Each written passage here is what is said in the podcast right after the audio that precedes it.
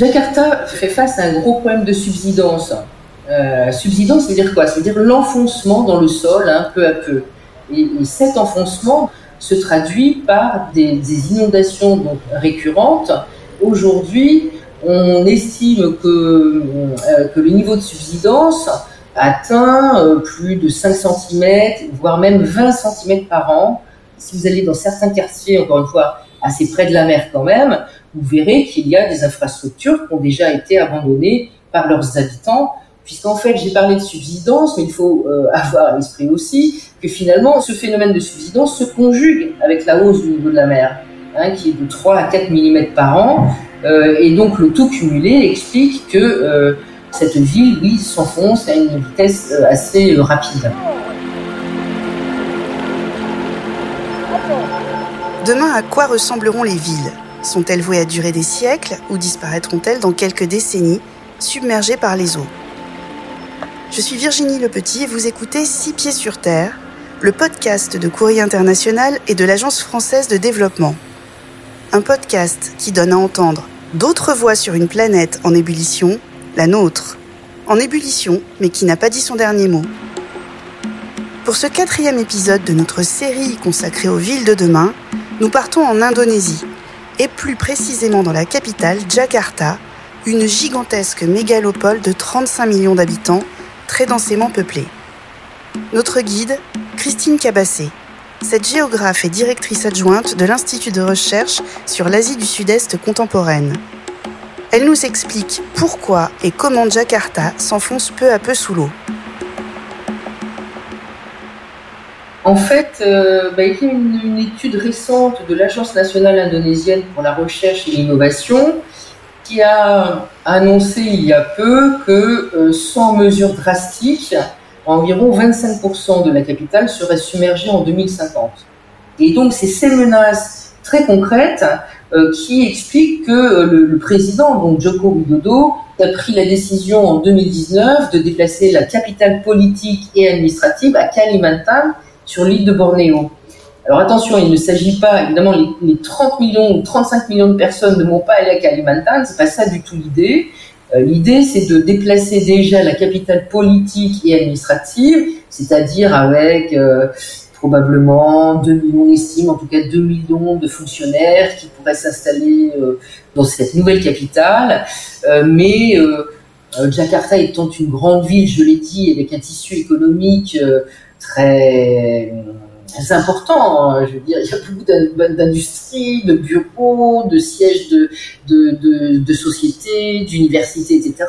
Pour un horizon sans doute euh, assez long, euh, évidemment, il ne va pas être possible de demander aux gens de se déplacer.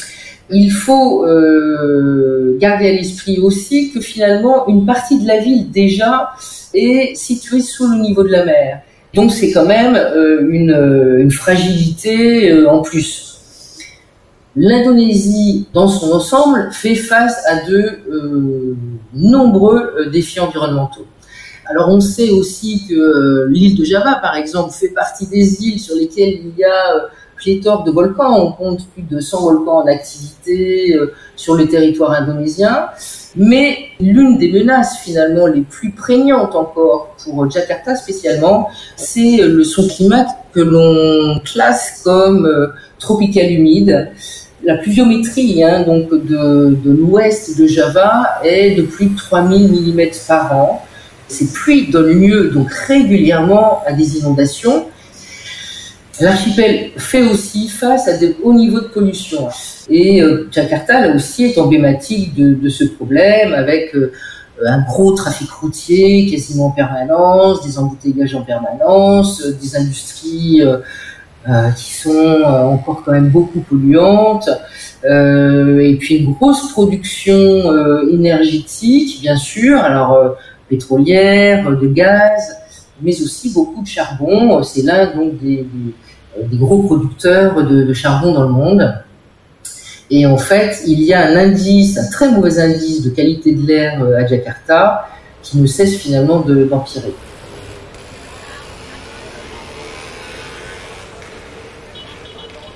Jakarta cumule les problèmes, mais la subsidence est l'un des plus saillants et des plus visibles. Peut-on lutter contre ce phénomène? L'enjeu, c'est de pouvoir freiner en fait ces problèmes et les causes euh, finalement euh, de, ces problèmes. Par comparaison, Bangkok, puisque Bangkok où je suis, euh, eh bien connaît le même problème hein, que Jakarta, avec les mêmes problèmes de subsidence, de hausse du niveau de la mer, etc.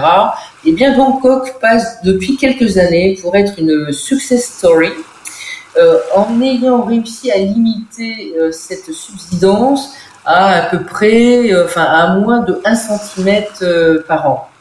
Et en fait, ils ont réussi ça en limitant et en réduisant, mais de façon drastique, les pompages. Car ce phénomène de subsidence est provoqué, alors c'est un phénomène naturel, hein, je veux dire, vous avez une côte meuble, sableuse, et bien donc il y a un phénomène naturel qui explique que euh, des, certains sols s'enfoncent. Mais par contre, c'est accéléré par d'autres euh, facteurs qui sont l'extrême développement urbain et les pompages. Les pompages dans le sol, dans les nappes phréatiques, pour bénéficier de l'eau. Et ça, c'est euh, vraiment le premier moyen qu'il faudrait mettre en place pour pouvoir limiter, freiner la subsidence. À Jakarta, théoriquement, les pompages sont interdits maintenant mais euh, ça n'est pas respecté, il n'y a pas forcément des contrôles. Euh, et euh, surtout, là, le gros problème, c'est que la municipalité de Jakarta n'est pas en mesure techniquement d'approvisionner la population de Jakarta en eau potable sans que ceux-ci n'utilisent l'eau des, des, des nappes phréatiques. Comme Jakarta, d'autres grandes villes s'enfoncent déjà sous la mer, Bangkok notamment, mais aussi Pékin ou Dhaka.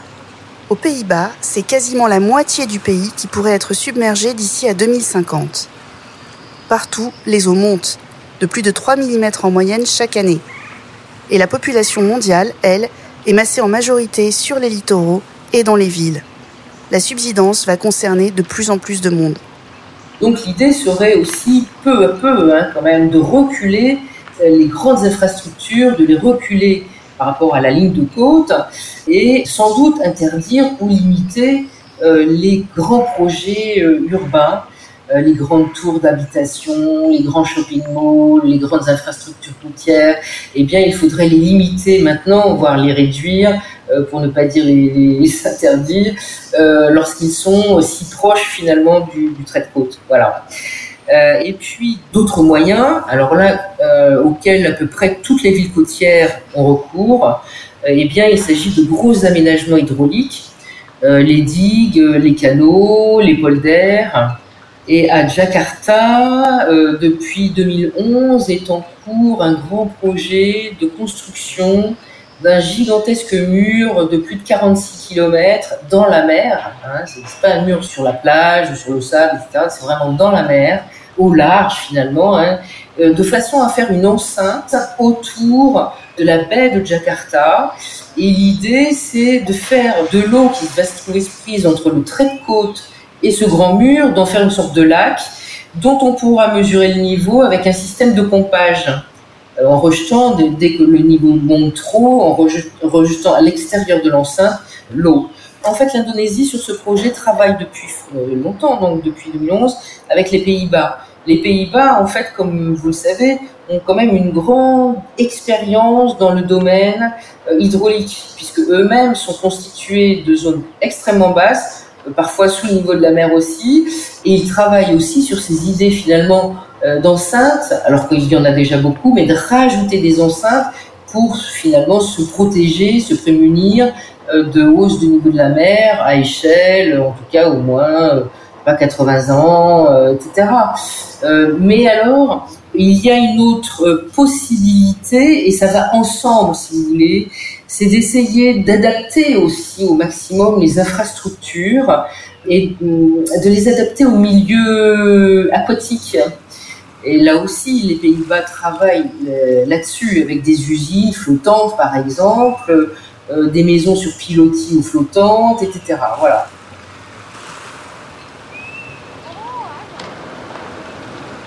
Dans un certain nombre de pays, et là encore, hein, pas que l'Indonésie et pas que à Jakarta, la grande question pour plein de gens aujourd'hui, déjà aujourd'hui, c'est de rester ou de partir.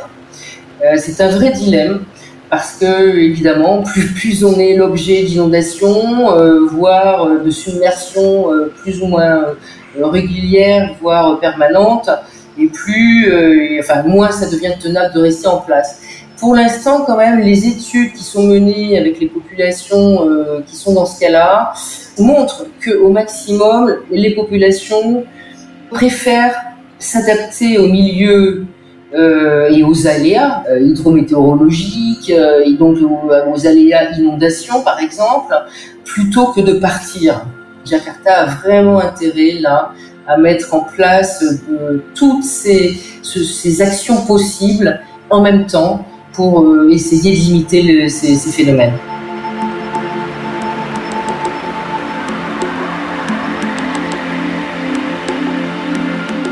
Vous venez d'écouter Six Pieds sur Terre, un podcast coproduit par Courrier International et l'Agence française de développement.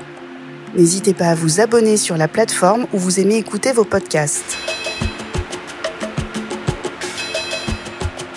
Cet épisode a été réalisé par Antoine Dabrowski. La musique est signée Lions Drums, tirée de son album Kagabas. Quant à moi, je vous donne rendez-vous la semaine prochaine pour le dernier épisode de notre podcast avec le pianiste luxembourgeois Francesco Tristano.